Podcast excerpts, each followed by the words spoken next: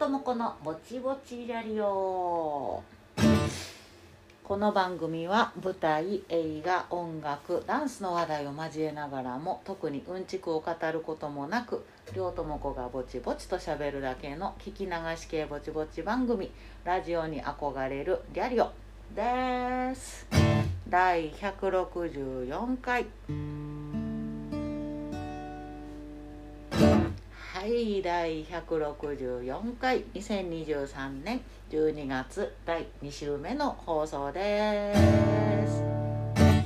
風邪ひいて万年風邪ひいて万年ってみんなわかる？むっちゃ夏いな。風邪ひいて万年あれ関西ローカル CM かな？あの海源っていう風邪薬がねあるんですけど今もあんのかな？なんか漢方っぽいあの風邪薬なんですけどそれの CM で「風邪ひいてまんねん」って言ってあの雷様みたいなやつが。なんで雷様やったんやろな、まあ、海源のパッケージにも書いてあるんですけどね。その映画。っていう CM やったんですけど。まあまあまあ風邪ひいてまんねんですわ。なんか久しぶりな感じやけどね風邪ひいてまんねんが。あのあの恐ろしいタイプの何かでは多分なくて。なんか席だけ出るみたいなやつで、まあ、今席はねちょっと収まってるんですけどいっぺんで出すとほらあのゴホゴホが止まらなくなるってやつで。ねあんまりこういうのないんですけどよらよからぬものをもらってしまった感じですね。まあ、熱もないし明日ぐらいには良くなるでしょうと、えー、高をくくっておりますけれども。言うても流行ってますよね。あのー、まだコロナもインフルエンザもねなんか2つが渦を巻いて 流行ってるって感じで。結構結構みんなごほごいろいろしてますよって感じ。で割とインフルエンザ当たり前のようにあかかりましたみたいになってはるからね。まだまだ言うてもね空気乾燥するシーズン続きますんで皆様もね、えー、お気をつけてください。はい、まあ、そんなこんなところでねあの年末にかけてどんどん盛り上がりを見せるタイガースキャストなんですけど あのー、まあ、流行語大賞っていうのが、まあ、1年をねこの1年の阪神タイガースに関する流行語とあのタイガースキャストのその中で、えー、ディスクジョッキーの皆さんがあ言った言葉とかの中で流行語大賞を決めてみようみたいなね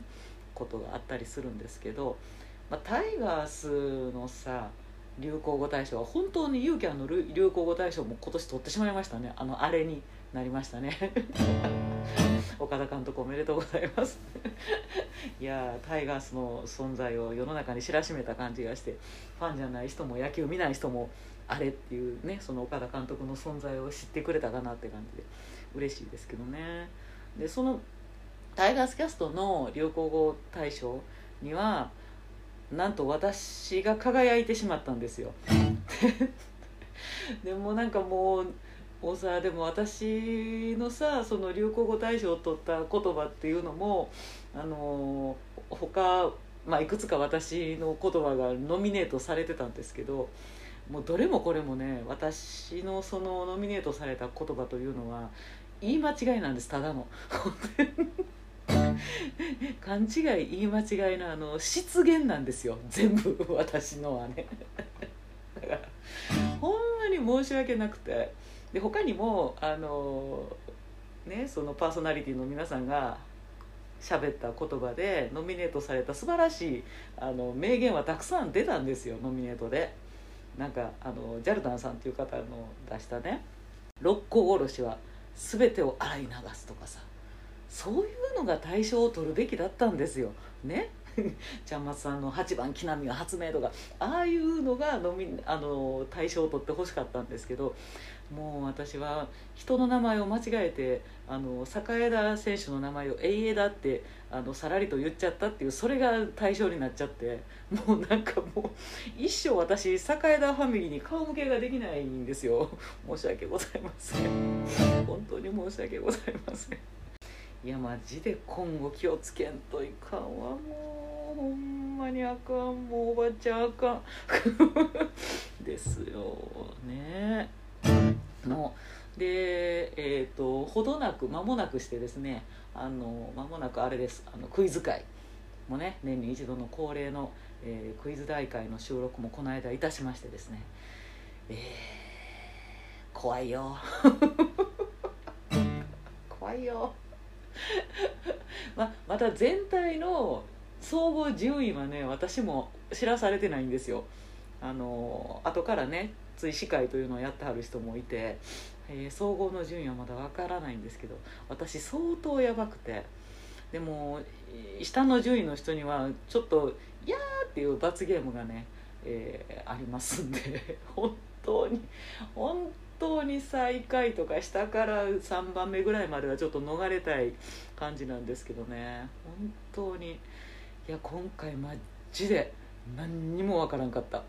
ほ自信持って答えた問題なんて2問ぐらいやった。それ以外は。ほんまにやばかったですね。難しいっていうのといかに私があの阪神タイガースとか野球に詳しくないかということがあの明らかになってしまうっていう感じでね。ほんまにつくづく自分はタイガースキャストの落ちこぼれやなと、えー、思いましたね。もうゴチやったらもう卒業をとっくに言い渡されてる 感じやなと。いやマジで卒業しようかな。ほんまつらいわ。つらいわ。いやほんま情けなかったですね。もうちょっと勉強せんといかんなと思うんですけどと思うようにみんなもそう思って勉強してあるからだんだんレベルが上がっていってるんですよ。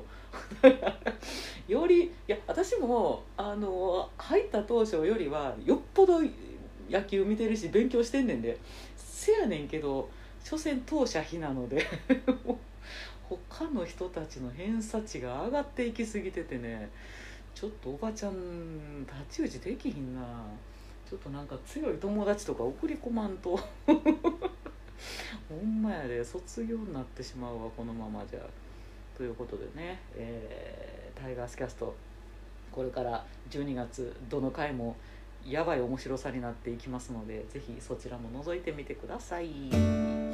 というところで今週のトークテーマ。両友子のぼちぼちラリオでは毎週一つテーマを決めて喋ることにしております。テーマの頭文字あ行から和行の50音順で両友子が喋ってみたいワードを選んで進める方式。今週はラ行ラリルレロの中から。ラッキー。はい。似てるかどうかも全然分からへんけどラッキー池田さんに来ていただきました。あの有名振付家ラッキー池田さんですね。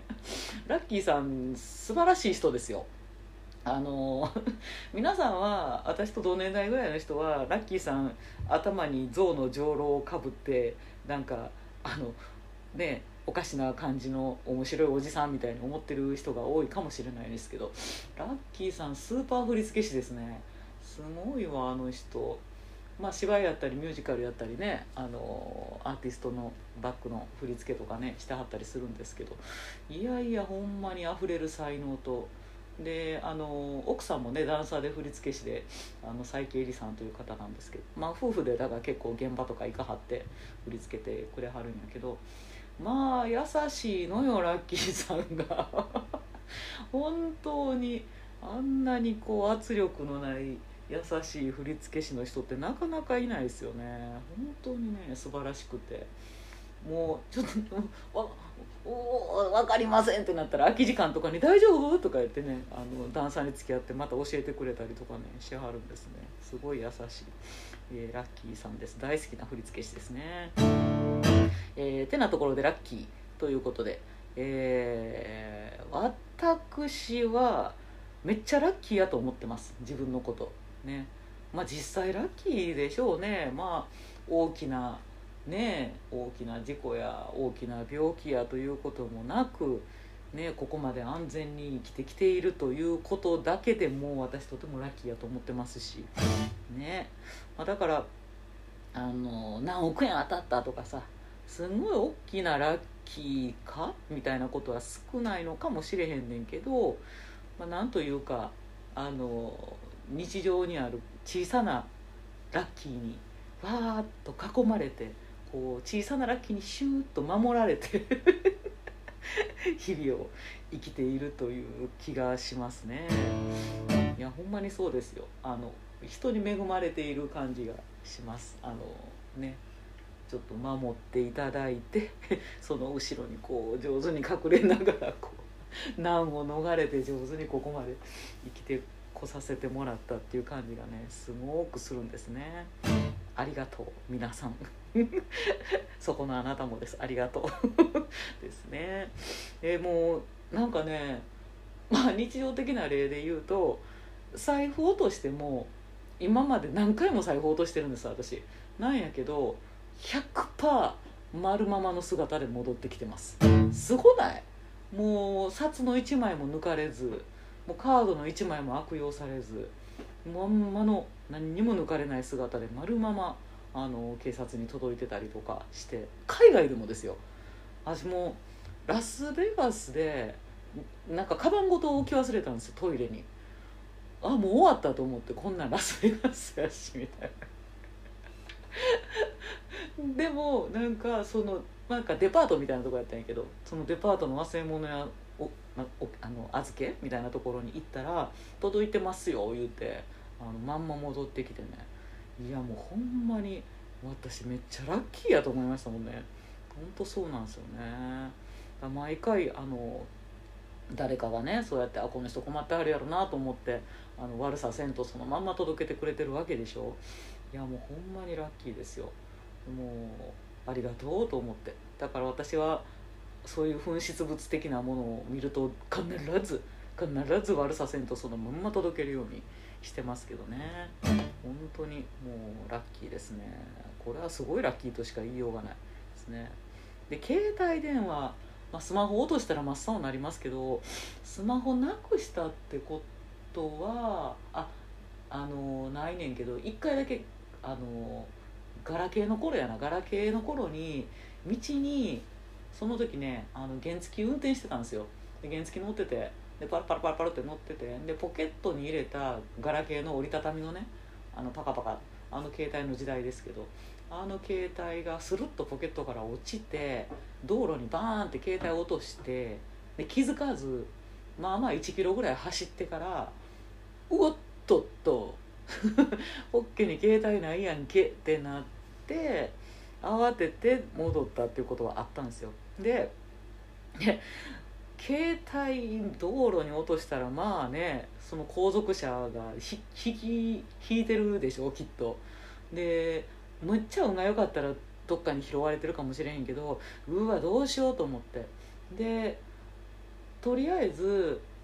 あのはないってなった時にそこまあどこに落ちてるか分からんわけですよ。その来た道がね。まあでも来た道にあるんやったらあるやろうと思ってもうこうバイクを 歩道に押しながらですね逆走しながら道路を見つめながら しばし戻りああないないないないと思いながら戻りで1キロぐらい歩いて戻ったところであの私そのガラケーにさ大きいクッキーモンスターのぬいぐるみ？大きいっていうかまあ拳大ぐらいやけどあののぬいぐるみをつけてたんですけどそのクッキーモンスターがあの車にひかれてあー！って顎外れたみたいになってる姿を見つけたんですね。であ私のクッキーモンスターがぺちゃんこになって道でひかれていると思って。そしたらそのあの脇にやっぱりガラケーが私のねガラケーがあったんですよ。でもうあのなんちゅうのパカパカのその上下がバリってもう分かれてて割れてあの分かれてこうプラーンって軸1枚でプラーンってつながってるみたいな状態で踏んづけられてたんですよね車に。であっちゃーと思ってそりゃそうやわなと思ってあでもあったあったと思ってであのあ取りに行こうと思うけど車がどんどん来るから 私が見てる目の前でもまたクッキーモンスターと そのガラケーが一緒にバリンバリンって引かれていくわけですよ。引くなと思うんやけどまたバリンってようやく車が切れてではって取りに行ってでもう手にしたんやけどそのもちろんバリバリで画面とかバリバリでクッキーモンスターええやし。いやどうしようと思って。でとりあえずあのーもうあかんと思ったけどこのまま一回 au ショップに 持っていきましょうと思ってさ。でまああのいつも行ってる au に慌ててバイク走らせて行ってでそのままの姿を 携帯ショップのお姉さんに見せたらお姉さんもわーって わーってなってて。であのなんかこうちぎれたちぎれているなりに上下ちぎれているなりに、まあ、ちょっとだけつながっててでこれ電源入りますかね？とか言って。なんかでも普通の電源ボタンではなんか入らんかったんですよね。でなんかちょっと中をあのパカってなんか昔電池やったじゃないですかあの電池のとことかパカッとかお姉さんが開けてであこれつないでみたら電源入るかなとか言ってピッてつないでウィンってやったらウィーンって電源入ったんですよ お姉さんと「入った!」ってラッキーみたいなでまあ電源さえ入ればあのその中のね情報をあの抜いてというかっていう感じでとりあえずその電話帳とか、えー移してっていうことはできたので、まあ、データはセーフででまあ機種変してねえー事なきを得たっていう話なんですけど。いやもうマジで。いや落とした私が100%悪いからさあれねんけどいやもうデータセーフでセーフみたいなありましたね。ほんまラッキーやったな。クッキーモンスター気の毒やったけど ラッキーやったなって感じですね。いやであの結構私あのどんくさいので、えー、ちいちゃなミスを日頃よくやらかすわけですよ。であのその時ねバイトしてたのが CD 屋さん CD 販売でバイトしてたんやけどで CD 販売で、まあ、大事なあの客中と言われる予約があるんですよね。で、えー、と店に並んでないあの手に入りにくい CD をお客さんが「これ取り寄せてくれませんか?」って言って発注してくるってやつがあってでそれはどんなに待っても店には入荷せえへんやつやからこっちからあの問屋に発注をかけて、えー依頼したらあ入荷するみたいなっていう注文ですよねっていうのが客中があってでそのあるお客さんが客中してきた矢沢永吉さんの、まあ、限定版の CD があったんですよね。でそれが、えーようやっと、えー入荷すると。で下手したらあれもうなかなか問屋さんもこう問屋の問屋みたいになっていって1ヶ月ぐらい待たされることもあるんですよ。希少な CD やと。で1ヶ月ぐらいそのお客さんを待たしてあげくようやっと1ヶ月後に、えー入荷したと。その CD が。ってなってでおお入荷するやんけってなって。でその客中の商品が明日の入荷の段ボールの中に入ってくるよっていうのがその前日の夜のあの伝票で上がってくるんですね。でその伝票を見てあ明日入荷するぞと。でその朝晩の入荷する人に引き継ぎで明日これとこれと入荷あのお客さん待ってくれてはるこの CD とこの CD と入荷するからあの引き抜いといて置いといてねって売り場に出さないで置く置いといてねっていうのをあの引き継ぎで伝票を抜いて朝晩に分かるように置いとくっていう仕事があるんですけどでその夜にその伝票をね上げてくるっていうタイミングに私がシフトで入っててでそのリストをビーって見るんやけどその時その客中の矢沢永吉の CD があの明日入荷するっていうことを完全に私は見落としたんですよ。で「うんうん明日客中入荷のものはなし」みたいになって「はいはい」ってその夜は帰ってしまったんですね。ででもあの次の日の朝晩もう私やったんです。いやそんなにそんなにあの毎日朝から晩まで入ってる人間ではなかったんやけどたまたまその時あの夜晩がおらんからって夜晩手伝いに行ってでまた次の朝晩もまた私かみたいな連続シフトの珍しい日で。でその次の朝晩も私やったからあの朝に入荷した CD 箱って箱開けてふんふんふんって見てたらあれ？これ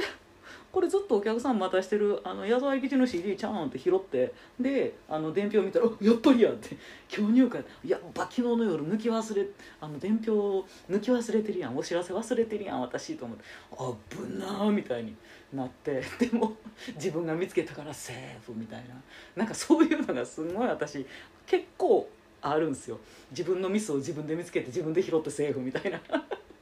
危なかったみたいな。なんかそれねあのほんまに誰にも気づかれんとあの伝票も気づかれんとそんなんしたら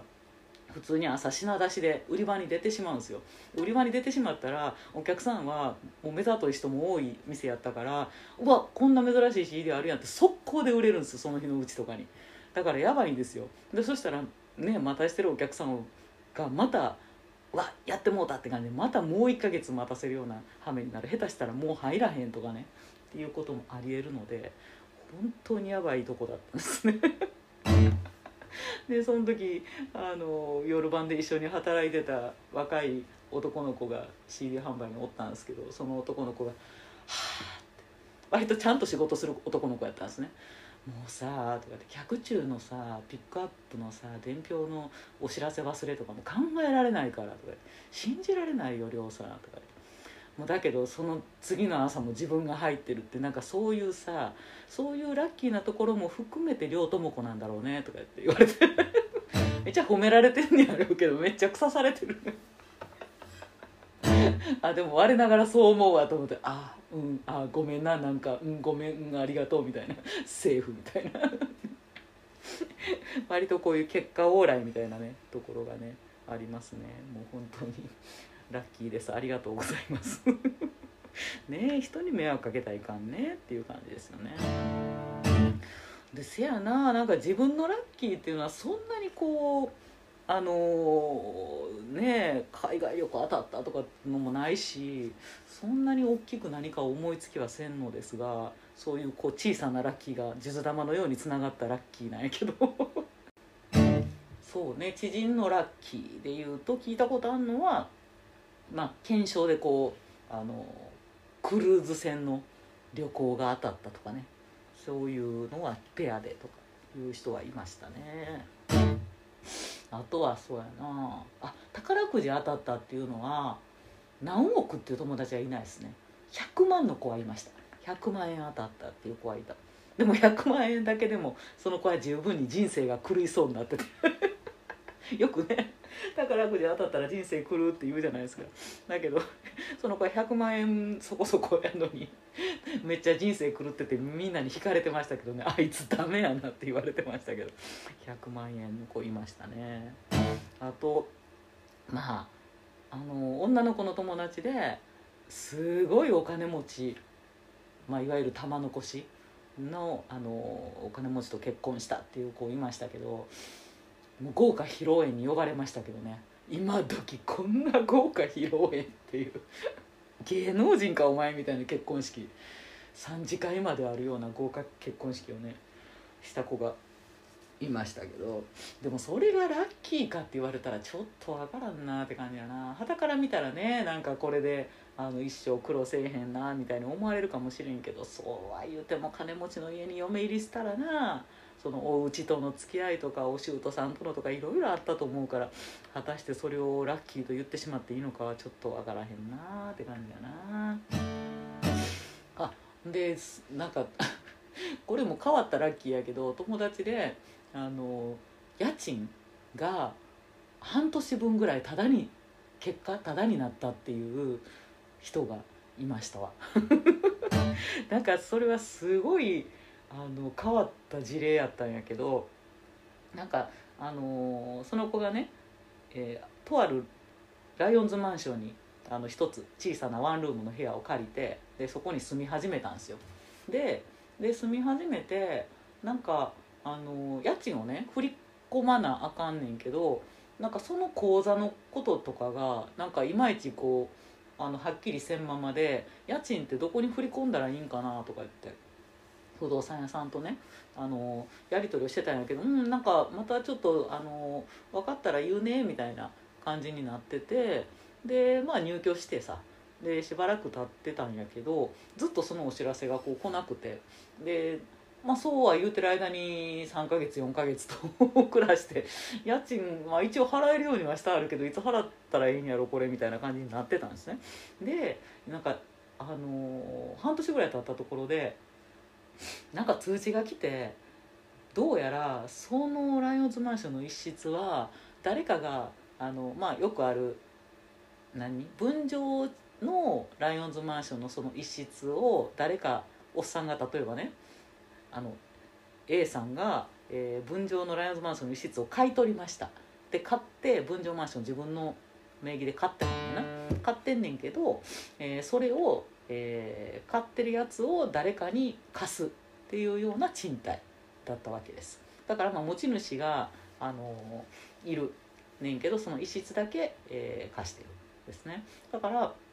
あのーそのその借り買った A さんがどうやら 行方不明に、まあ、飛んでしまったということですよね。行方不明になりよって。でそのおっさんが飛んでもうたもんやから多分ローンとかもさその A さんは払い切らんままどこかに飛んでしまって行方不明になりはったわけですよ。きっと払えなくてなんか。でだからその物件が宙ぶらりになってで、えーあれ？ってこれ今誰の持ち物みたいになってしまっててということが分かりだからそれが分かったからその新しい持ち主がまたそこの部屋を、えー、と買い直したみたいな。だからそこにどっとずっと あの賃貸で借りているその友人はさ誰から借りてんのっていう状態になっちゃって。でその間にあの紹介してくれた不動産屋もそこら辺はなんかあの関与あんましないですよ。間に入って貸しただけやからね。っていう感じなんですね。でで新しく持ち主になった会社があの家にやってきてでまあ留守やったりしたからこうポストに「新しい持ち主のなんとか会社です」とでこれまでの家賃とこれと含めていこれこれ振り込んでくださいみたいなことが書いてあんねんけどえこれって払う必要あるみたいな話になってでそのお友達が借りてたお友達がその不動産屋さんにね相談して「これってどうなんすか?」っつって「いや払う義務ないわよラッキーメン」って言われたって言ってその不動産屋さんも面白いんやけど「半年分それあなた払わないでいいわよ。そのままあなた引っ越しちゃいなさいラッキーメン」って言われて